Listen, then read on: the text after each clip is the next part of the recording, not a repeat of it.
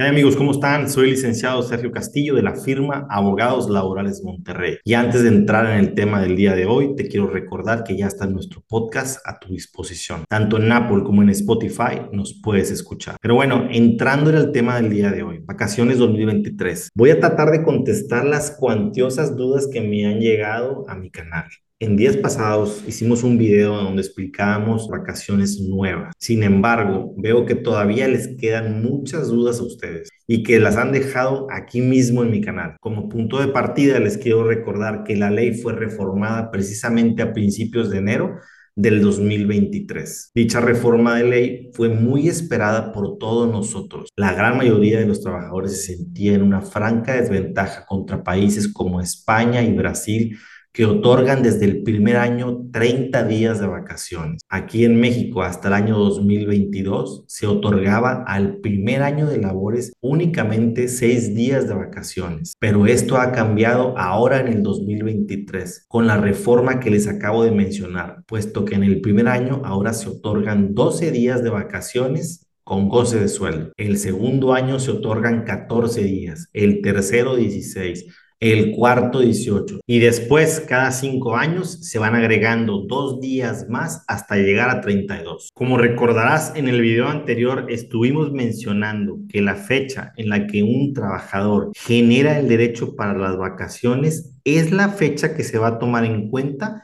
para determinar si un trabajador ya tiene las nuevas vacaciones 2023 o todavía se queda con el régimen anterior. Por ponerte un ejemplo, si un trabajador cumple su primer año de labores el 20 de diciembre del 2022, la empresa tiene hasta seis meses para otorgar tales vacaciones. Pero debemos de tomar en cuenta que cuando nace el derecho de vacaciones es el 20 de diciembre del 2022 y todavía no estaba reformada la ley. No obstante que esas vacaciones se vayan a otorgar en el año 2023, debemos entender que cuando nació el derecho de vacaciones fue en el año 2022, puesto que ahí es donde el trabajador cumplía su primer año. Algunas de las compañías le han estado diciendo a los trabajadores que las vacaciones nuevas entran hasta dentro de un año. Y bueno, creo que aquí vale la pena volver a explicar esta situación que acabamos de ver anteriormente, porque poniendo un ejemplo contrario en el que un trabajador cumple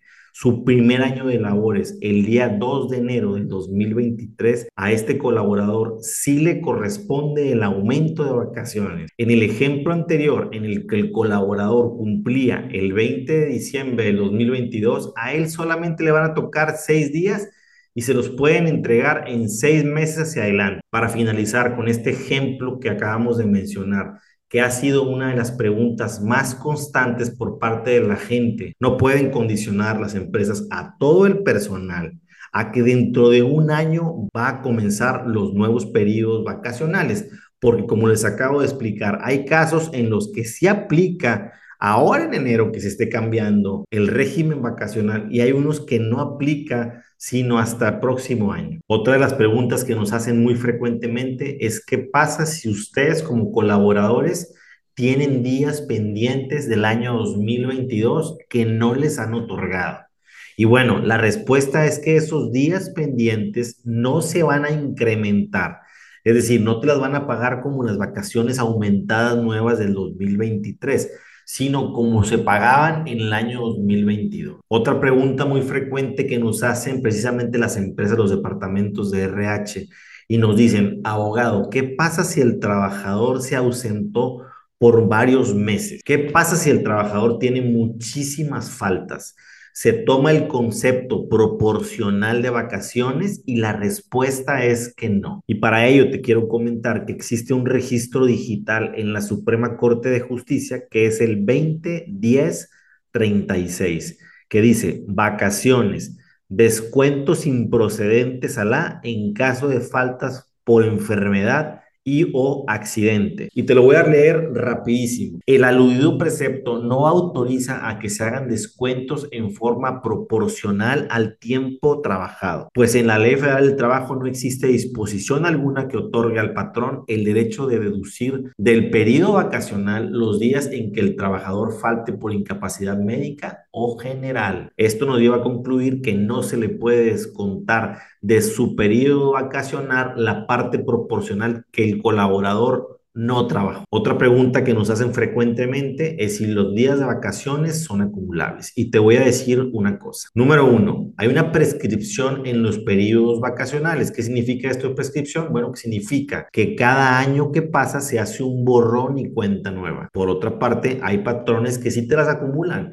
y con el paso del tiempo te los van repartiendo. Pero recuerda, al pasar un año de esos días de vacaciones que tú te ganaste, prescriben por completo. Esto quiere decir que quedan sin efecto. Y obviamente el nuevo periodo vacacional es el que entra en vigor. Otra de las dudas que le ha surgido mucho a la gente es si la prima vacacional también está aumentando. Y fíjate, el porcentaje no varió. Era el 25% y así se quedó. Sin embargo, como es porcentual y las vacaciones cambiaron por completo, pues obviamente que también va a cambiar la prima vacacional. Por ponerte un ejemplo, si antes te pagaban 5 mil pesos de vacaciones, y ahora te pagan 10 mil, pues obviamente que el 25% cambia de 1.250 pesos a 2.500 pesos, que correspondería el 25% de esos 10 mil que son tus vacaciones. Por lo tanto, podemos concluir que también cambió considerablemente el pago de la prima vacacional,